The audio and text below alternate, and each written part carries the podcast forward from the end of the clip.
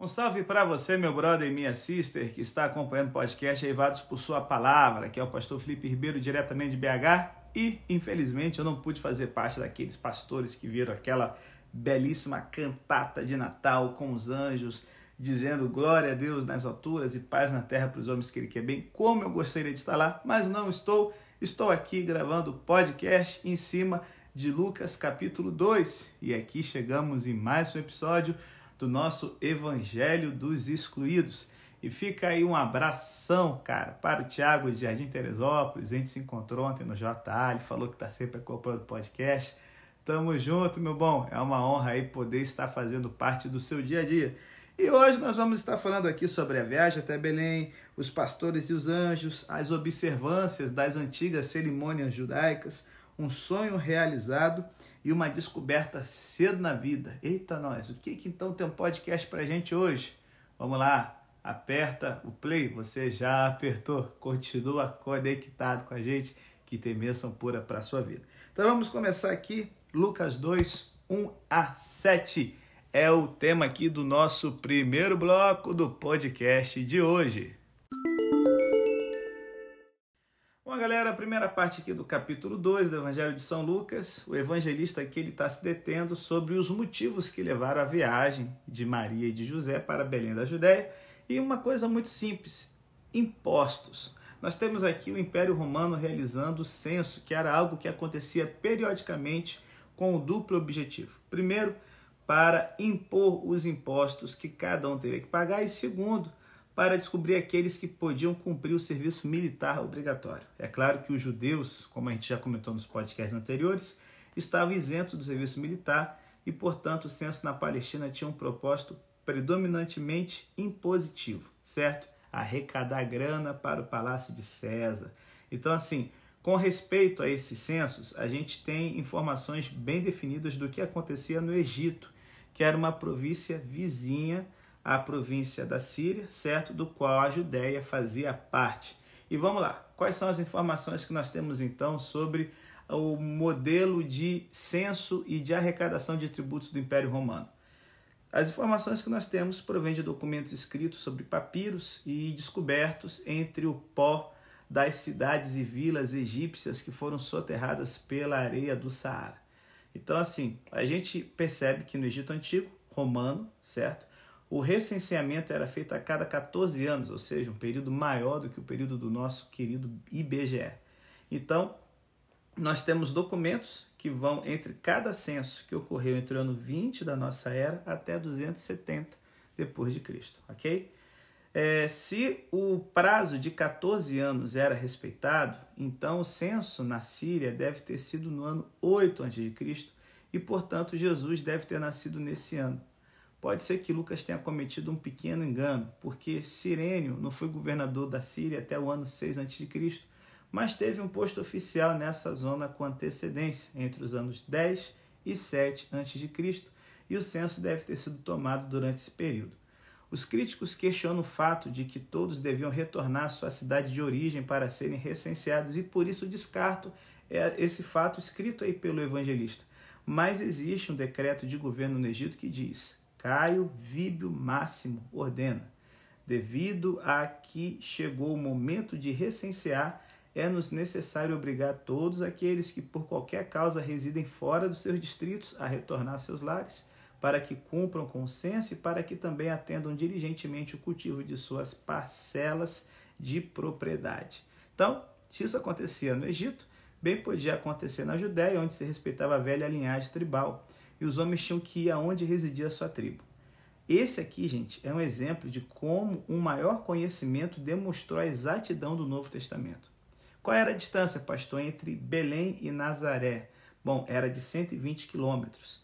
E, cara, as comodidades que se ofereciam aos viajantes eram muito primitivas. Não tinha uma rede de hotéis bacanas e modernos como hoje. A estalagem oriental estava composta por uma série de casinhas que davam para um pátio comum. Os viajantes levavam sua própria comida, tudo o que o, o, que o, o, o hotel, né, o que o hospedeiro iria fornecer para os viajantes era forragem para os animais e fogo para cozinhar. Pelo menos isso, né? E assim, Belém estava tão repleta que não havia lugar para Maria e José. Portanto, Jesus provavelmente nasceu no pátio comum de uma dessas hospedarias. Como é que eram as fraldas no tempo da Virgem Maria? Bom, elas consistiam em tecido quadrado com uma tira longa que saía diagonalmente de uma ponta. O menino era envolto no tecido e logo se enrolava na tira. A palavra que traduzida em português como manjedoura significa o lugar onde se alimentavam os animais. Também podia referir-se ao estábulo. O fato de que não houvesse lugar na hospedaria é um símbolo do que ia acontecer com Jesus. O único local no qual houve lugar para ele foi a cruz. Procurou uma entrada nos corações repletos de coisas desse mundo que os homens têm e não encontrou lugar. Ele continua ainda hoje procurando e infelizmente continua ser, sendo rechaçado por muita gente. Só que aonde uma porta se fecha, Deus ele abre outra. E nós temos aqui dos versos 8 até o 20 a história dos pastores e dos anjos. E gente, é maravilhoso que a história nos conte que o primeiro anúncio de Deus foi aos pastores. Por quê? Eles eram desprezados pelos bons religiosos dos seus dias. Virtualmente não podiam cumprir com todos os detalhes da lei cerimonial, como, é, por exemplo, né, eles não podiam observar todas as meticulosas lavagens de mãos, as normas e as regulamentações. O cuidado dos seus rebanhos os absorvia e os ortodoxos os consideravam como pessoas inferiores. A mensagem de Deus chegou primeiro a esses homens simples do campo. Porém, esses pastores aqui eram de um tipo de pastores muito especial, certo? De pastores muito especiais. Por quê? Se você já está ligado aí no que a gente já falou sobre o templo na época de Jesus, tinha no ritual do santuário o sacrifício pela manhã e o sacrifício da tarde, quando se oferecia um cordeiro sem mancha como sacrifício a Deus. Para assegurar-se de que a provisão desses cordeiros perfeitos não falhasse, as autoridades do templo, na época de Jesus, tinham seus próprios rebanhos e sabemos que estes pastavam perto de Belém. É muito provável, galera, que esses pastores estivessem a cargo desses rebanhos. E é até bonito pensar que os pastores que cuidavam dos cordeiros do templo foram os primeiros em ver o Cordeiro de Deus que tira o pecado do mundo. Já vimos que quando um menino nascia, era uma festa enorme, certo? É, e, e, as pessoas gostavam de levar músicos para saudar esse bebê com uma música singela. Isso não aconteceu com Jesus. Ele nasceu em um estábulo em Belém, portanto, longe da família da mãe, longe da família do pai. Essa cerimônia não rolou.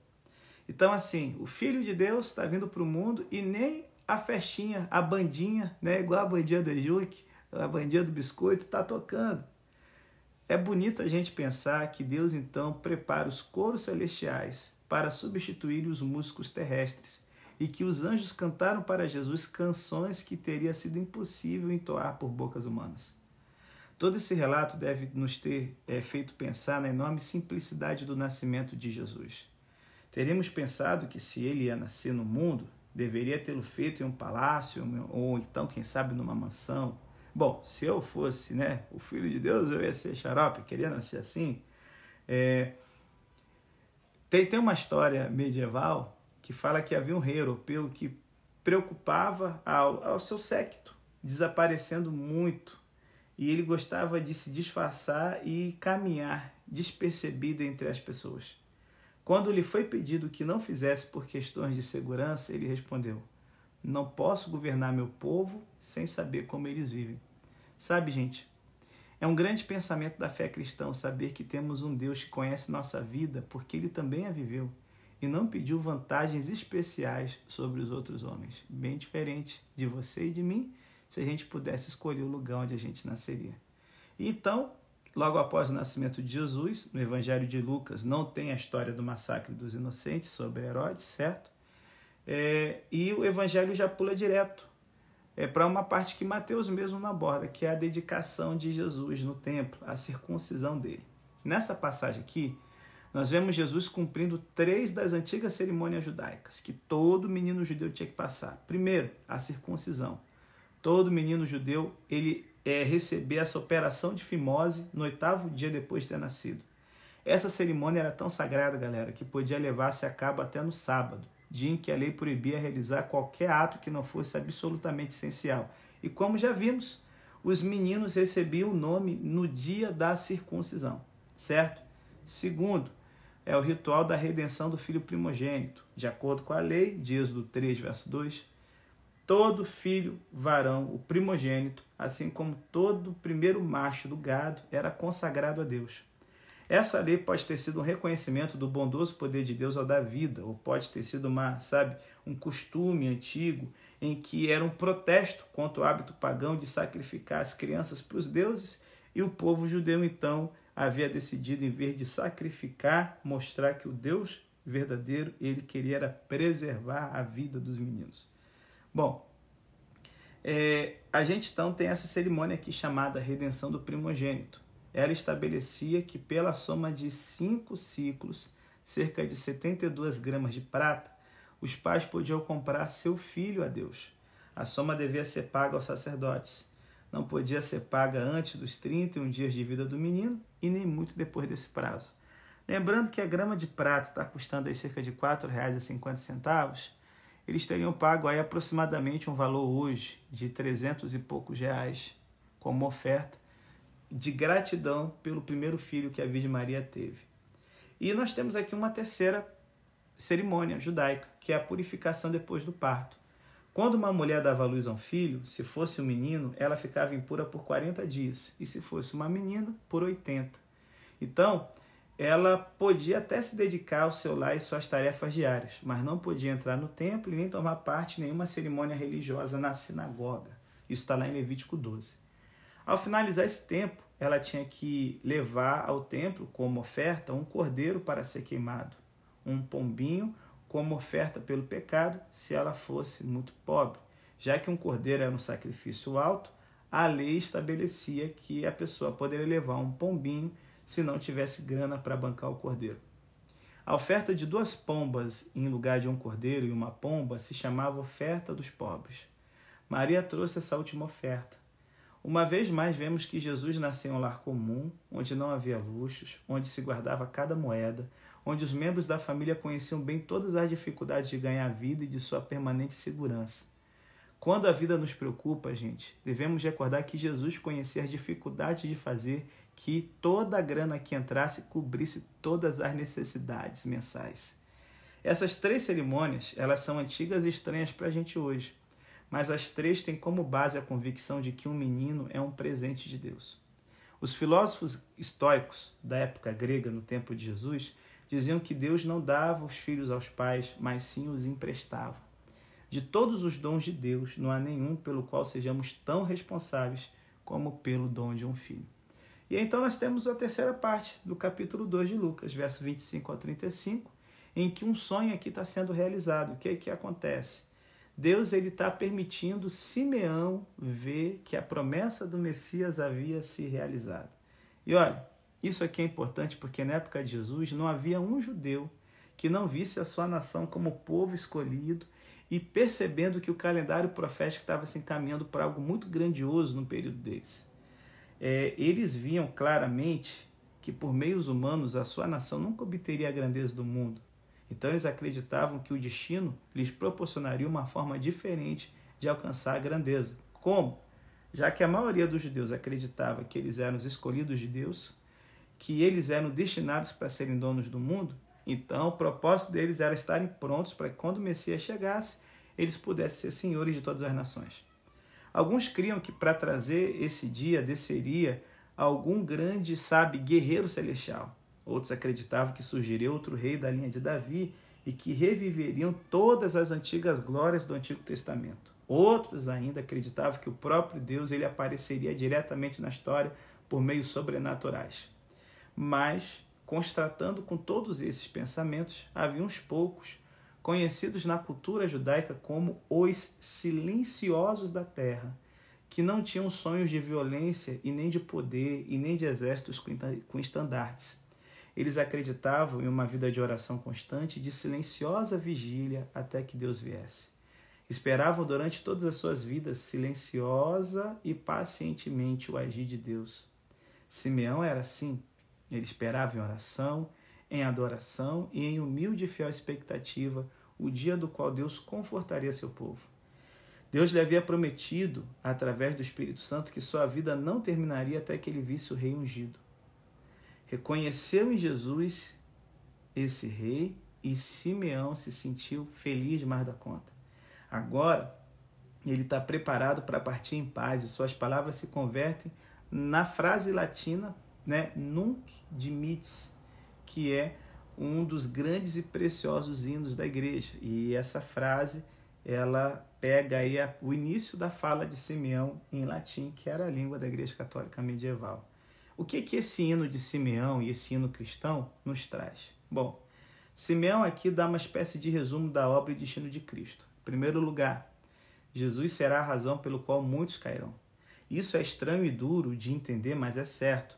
Não é tanto Deus quem julga o homem, o homem se julga a si mesmo. Seu julgamento é sua reação perante Jesus Cristo. Se quando se vê confrontado com essa bondade e beleza, seu coração se sente pleno de um amor que responde, então está dentro do reino. Se ele permanecer frio, sem comover-se ou ativamente hostil, está condenado. Há uma grande negação, assim como há uma grande aceitação.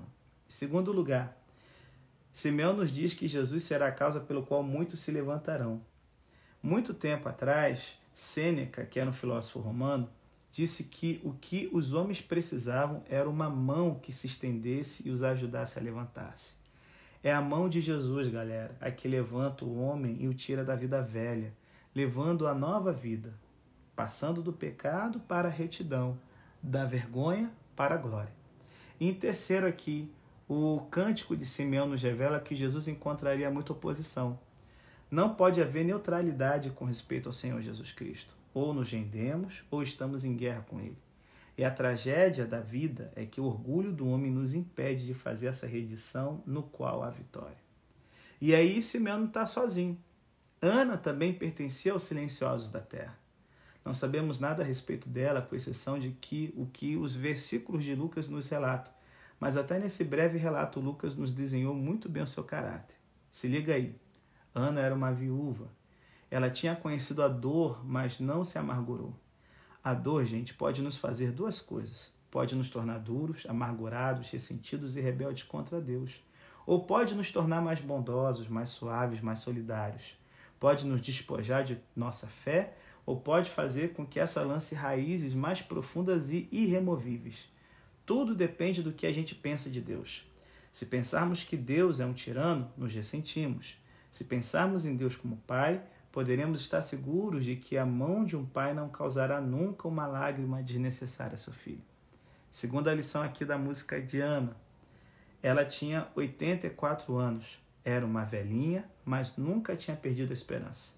A idade pode levar embora o vigor e as forças de nosso corpo, mas a sua ação pode ser pior, os anos podem levar a vida de nosso coração até que as esperanças, uma vez acariciadas, morram e nos convertamos em seres que estão vivendo, sabe, de uma forma cansada, satisfeito com o tédio e tremendamente resignados a aceitar as coisas tal como são. Você conhece gente assim?